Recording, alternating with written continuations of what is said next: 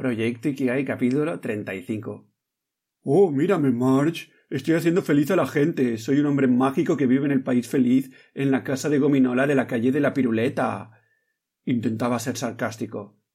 Homer Simpson. Si estás escuchando este capítulo, es que has cambiado de año. Algo que en verdad no le importa a ningún otro ser vivo del planeta excepto al ser humano. Y lo celebramos pues como buscando una especie de milagro, ¿no? Que, coja todas nuestras experiencias vividas en el pasado y las transforme en algo súper mágico en este país de la piruleta, de la casa gominola, etcétera, etcétera. Son fechas en las que abundan frases como por fin se acaba 2020, este año maldito, o año nuevo, vida nueva. O también momentos en los que las personas se abalanzan a comprar lotería con la ilusión de que les toque un montón de pasta, que entiendo yo que sería pues para cambiar radicalmente su vida, ¿no? Si estuviésemos ahora en la consulta del doctor Víctor Frankel, ah, nos preguntaría ¿Y usted? ¿Por qué no se suicida? Y esto es por lo que hoy estamos aquí. Hoy quiero hablar, en este primer capítulo del año, ah, sobre el suicidio. Un tema que, por alguna razón, este año me ha tocado vivirlo un poco más, más de cerca. Eh, en alguna ocasión os he explicado que un, colega eh, se suicidó con todo esto de, la pandemia y luego pues eh, un vecino del edificio de mi madre pues también se quitó la vida. Y ambas personas eran personas ah, que vistas desde fuera pues tenían la vida más o menos bien encaminada, en el sentido pues este último hombre, el, vecino de, mi madre, pues era un doctor reconocido, ah, ya a punto de jubilarse, ah, tenía buena fama en, en su profesión, tenía familia que la quería, etcétera, etcétera. Entonces, ¿qué lleva a una persona a hacer este salto al vacío y nunca, y nunca mejor dicho, ¿no? ¿Qué estamos haciendo con nuestras vidas? Y esta pregunta que Víctor Frankel, eh, la de usted por qué no se suicida, es la pregunta que normalmente hacía a sus pacientes más desesperanzados, no con la idea de promover el suicidio en, en esa persona, sino en acompañarle a que conectase con un sentido de vida. Esto se explica muy bien en el libro eh, tan famoso de Víctor Frankl precisamente que se llama El hombre en busca de sentido, en el que pues el doctor Víctor explica de primera mano sus vivencias en el campo de concentración en el que bueno pues muchos familiares suyos perdieron la vida incluida pues su mujer, ¿no? Y eh, desde allí, desde esa propia vivencia, él empezó a elaborar todo lo que sería la teoría de em, su posterior logoterapia, que básicamente es una terapia de conexión del ser humano hacia el sentido de la vida. De todo esto es lo que voy a hablar hoy y por qué saco todo este tema? Ya decía que, es un tema que me toca bien cerca. Bueno, porque en los últimos años, y esto viene a raíz de, de, una, de una reunión que tuvimos mi madre y yo ah, con el consorcio eh, de educación aquí en, en Barcelona, ahora hay cosa de un año y medio, casi dos, en el que, bueno, mm, había llegado a nosotros la noticia de que en Cataluña eh, el suicidio se ha convertido en, en la segunda causa de muerte de personas entre 15 y 29 años. Y cuando fuimos a visitar con nuestros programas de prevención de salud mental, etcétera, etcétera, la persona eh, con la que nos encontramos no solo nos confirmó esta terrible cifra, sino que además nos eh, confesaba que estaban muy preocupados porque eh, por primera vez el suicidio estaba llegando a, a, los niveles de escolares de primaria, algo que nos horrorizó sobremanera y nos afligió muchísimo el corazón. Entonces, bueno, eh, quiero traer esto porque mm, yo le he estado dando vueltas, yo no soy ningún experto en, nada, ningún tema relacionado con el suicidio ni, ni, nada de esto, ¿no? Pero sí que he estado reflexionando un poco sobre qué es aquello que nos, nos induce o nos empuja a, a quitarnos la vida, ¿no?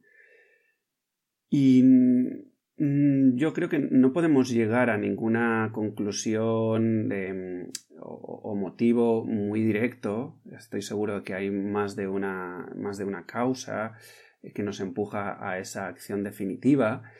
Eh, pero sí que, pues, eh, extrayéndome un poco de, de, todo, a la conclusión a la que yo personalmente llego es pues básicamente porque em, no tenemos las herramientas ah, o no, hemos aprendido las herramientas que nos permiten ah, sobreponernos a nuestro propio sufrimiento. Entonces, a medida que nuestro sufrimiento interior va creciendo, ah, hay un momento en el que eh, nos saturamos de tal manera que la única estrategia o, acción que vemos posible es quitarnos esa vida para aliviarnos eh, en este sufrimiento, ¿no? Entonces, bueno, quiero hablar un poco de, todo esto para poner las cosas en, perspectiva y en relación para que veamos pues que estamos ante un factor mm, que se habla muy poco, que se habla muy poco precisamente porque hay un debate mm, encima de la mesa de que pues hablar del tema puede dar eh, pistas o, ideas suicidas a, las personas que se lo están pues hablando o pensando, etcétera, etcétera. Y entonces, bueno, pues hay este pequeño conflicto ah, de si hablar o no hablar, ¿no?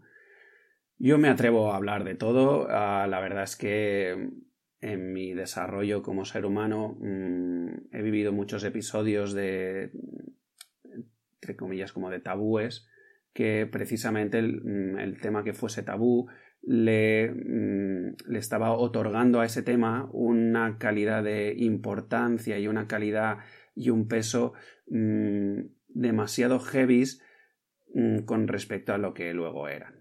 Entonces eso, eh, mm, bajo mi perspectiva, no permite pues que cojamos distancia, que cojamos y, em, nos permitamos pues relativizar toda esta temática, Entonces, mm, por eso me, atrevo a hablar de, este tema. Permitidme ahora que busque primero un marco ah, para poneros en contexto ah, de qué estamos hablando cuando hablamos del suicidio al menos en, los estudios que están, que están hechos a, día de hoy. Para el capítulo de hoy me remito, he estado buscando un poco eh, información y bueno, he logrado pues eh, un documento ah, que se titula Depresión y Suicidio 2020, documento estratégico para la promoción de la salud mental.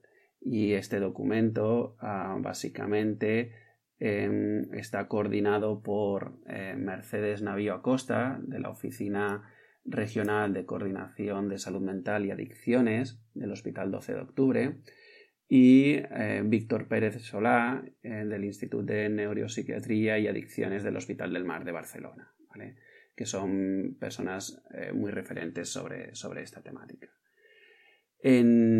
Este documento, que además lo voy a enriquecer con ah, una infografía, lo que pasa que está ya un poco anticuada, que nos comparte la, OMS, básicamente ah, nos pone de manifiesto datos como los siguientes.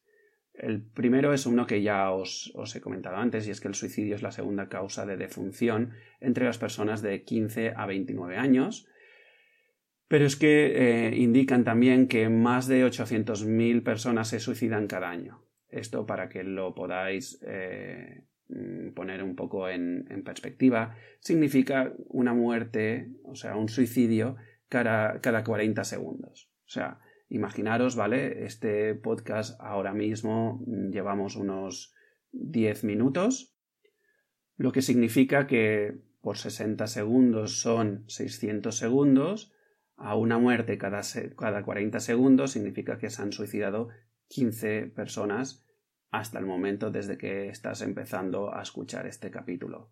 Y mientras estoy explicándote este dato, se acaba de suicidar otra persona. Em, también pone de manifiesto este estudio que el 75% de los suicidios se producen en países de ingresos bajos y medianos. Aquí lo que sucede, o lo que me gustaría que pusiésemos un poco en perspectiva, es que ahora, con toda la pandemia, con todo eh, lo vivido en los años anteriores, que aún no nos acabábamos de recuperar, etcétera, etcétera, mm, nuestro país en el que me encuentro, España, y estoy seguro que muchos otros, eh, va a haber una, mm, una diferencia entre, digamos, una distancia en la riqueza eh, muy bestia, ¿no? Digamos que poco a poco la, clase media que se había construido eh, años atrás va a ir polarizándose y va a, va a irse dividiendo en, pues, algunos conseguirán salir hacia y convertirse, digamos, en, en, en una clase alta y la gran mayoría de la clase media va a tender a convertirse en una clase baja. Por lo tanto, mm, este 75% eh, en los países de ingresos bajos y medianos mm, hay que poner en perspectiva que nosotros estamos, estamos ahí. El mismo estudio nos explica que el suicidio en España es la causa externa más frecuente de muerte en el país por encima de los accidentes de tráfico. Accidentes de tráfico que os recuerdo que cada constantemente antes de cada eh, momento de vacacional, digamos, nos meten un montón de campañas eh, de, pues, cuidado con coger el coche, si bebes no conduzcas, etcétera, etcétera. Pero a día de hoy no están saliendo campañas publicitarias de mm, antes de suicidarte busca otra alternativa, etcétera, ¿no? Y también explica pues que de cada persona que se intenta suicidar en nuestro país habría 14 que lo piensan. Por lo tanto, estamos hablando de números mm, significativos, ¿no? Y con todos estos datos, lo que no quiero es, em, digamos, que, ahora os pongáis en super alerta y, en, y en, digamos, en una situación de, digamos, de, depresión o, afligidos ni nada, ¿no? Simplemente os, traigo datos, pues, para que ah, con ellos mm, busquéis vuestra manera de, salir del paso. Aquí explica en este estudio, que solo lo he ojeado por encima, tiene 260 páginas, para quien le interese lo dejo en, las notas del programa, ¿vale?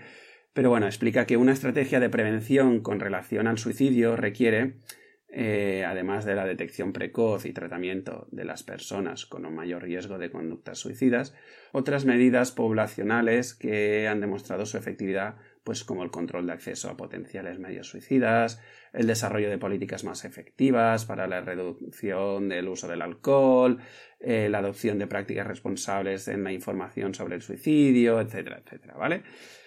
Claro, bajo mi perspectiva, lo que yo he ido mm, aprendiendo a lo largo de, mis años, ah, ¿qué pasa? Que estas medidas a mí me resultan un poco mm, como que nos tratan como niños pequeños, ¿no? Oye, sí, vale. te pongo medidas eh, mm, que te alejan del alcohol o te pongo medidas de manera que los medios de comunicación traten la información de una manera X.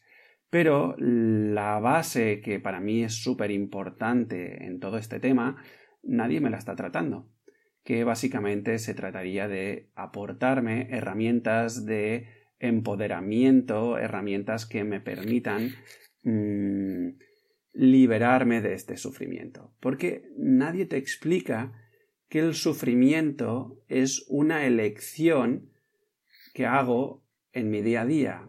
Es decir, aquí hay una frase que a mí me ha ayudado muchísimo a poner claridad sobre este tema. Y es que el dolor es algo natural, pero el sufrimiento es una elección. ¿Qué quiero decir con esto? Quiero decir que mm, una cosa es que yo sienta dolor mm, por un suceso de mi vida. Pues, por ejemplo, el, el hecho de que pues, la, la, muerte de mi abuelo a principio de año, o el suicidio de mi, de mi colega, o mm, que yo me hubiese roto la mano a principio del 2020. Todo esto son sucesos que han, que han pasado en mi vida en este último año, ¿no? Y desde luego que he sentido dolor. Eh, dolor físico cuando me rompí la mano, dolor más emocional cuando eh, sucedió lo de mi abuelo o lo de mi colega, ¿no? Pero luego yo em, puedo mm, alargar este dolor mentalmente y convertirlo en mm, sufrimiento si voy perpetuando todos estos pensamientos negativos que pues que se suceden mm, por digamos una mala educación con respecto a todos estos temas, ¿no? Yo podría estar allí rayándome, ostras, es que me he roto la mano, no puedo trabajar, como soy autónomo, si no puedo trabajar, esto significa que no puedo llegar a hacer tantas tareas, con menos tareas menos facturo, menos facturo, más complicaciones económicas tengo, ostras, ostras, ostras, mierda, mierda, mierda, etc. O con lo de mi colega. Joder, mmm, menuda mierda, no me enteré eh, que el tío estaba mm, pasándolo mal, qué, qué, tipo de amigo soy yo, que siempre paso de mis colegas, eh, joder, siempre estoy siendo muy egoísta con mi tiempo, no estoy suficientemente cercano a mis colegas, eh, soy un mierdas, etcétera, etcétera. Como ves, el sufrimiento mental, el discurso de pensamientos a los que les estoy dando créditos mm, y, un peso importante, hace que yo me esté alimentando o que esté alimentando mi eh, mental, mi, tara mental, ¿no? La esté alimentando de, de, veneno. Entonces, si yo mm, aquí voy a ser un poco soez, ¿no? Yo cago lo que como.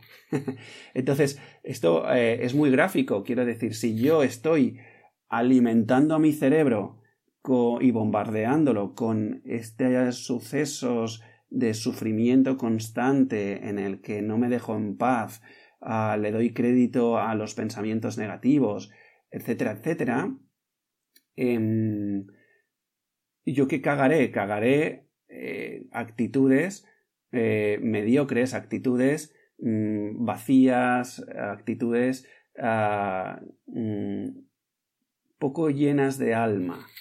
No sé si me explico. Entonces, con todo esto quiero poner en perspectiva que esto de, que el sufrimiento es una elección que yo hago. ¿Y qué puedo hacer para, para, revertir toda esta situación? Lo que puedo hacer, y por eso traigo este capítulo en el primer, como primero del año, lo que puedo hacer es eh, poner en prioridad a buscar este tipo de herramientas que me potencien como ser humano, que me catapulten, que me, que me empoderen, que me hagan más fuerte y más resiliente en eh, tanto a nivel mental como a nivel mm, cualquier tipo de, de, nivel, ¿no? Corporal, espiritual, humano, etcétera, etcétera. Y ahora permíteme ligar todo esto que estoy diciendo ah, y animándote a, a que pongas en prioridad en tu vida con eh, lo que decía al principio y de Víctor Frankl y, esa obsesión de, de, esperar que este que por fin no eh, por fin se acaba el 2020 ha sido un año de mierda y no sé qué y no sé cuántos y el 2021 espero que sea mejor y voy a comprar lotería y todos estos ánimos no de, de querer cambiar de vida y que somos los únicos seres eh, vivos que, que ponen tanta tanta expectativa en, un día concreto del año.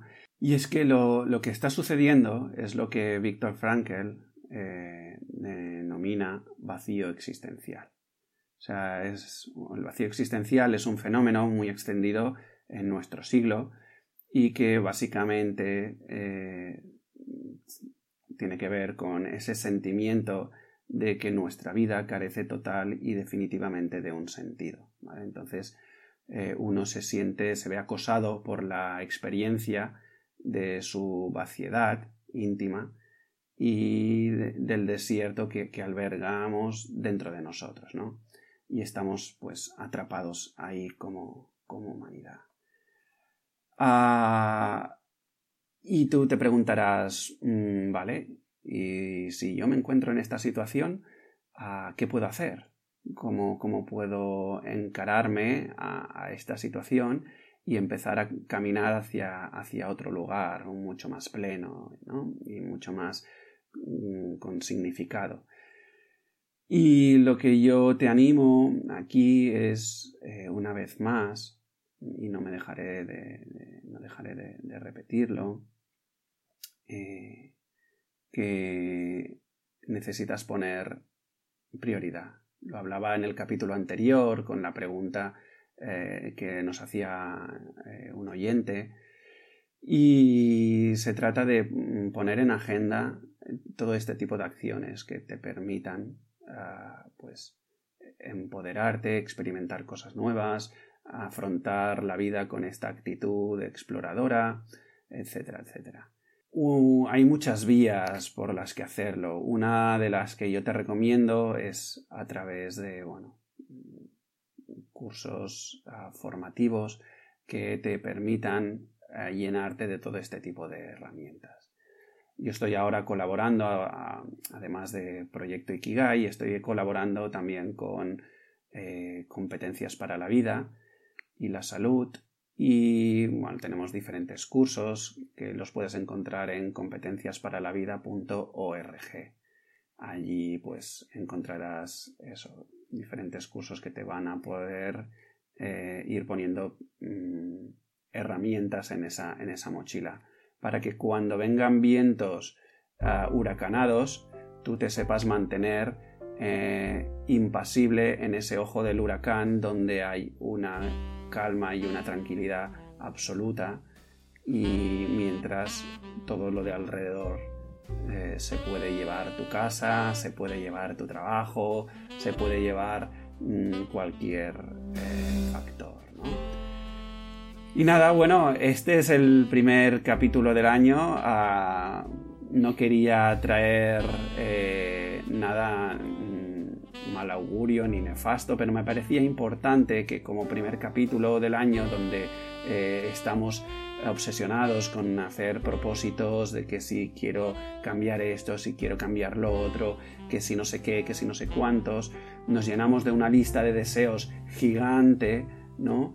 Pero, mm, sin embargo, no somos consecuentes ah, con todas estas listas de deseos y no nos ponemos en prioridad a nosotros mismos. Entonces me parecía importante eh, traer esto, adelante. Eh, una vez más, está siendo un placer eh, ser vuestro guía en este camino hacia Ikigai, hacia vuestra liberación, hacia vuestra búsqueda de sentido y propósito en la vida.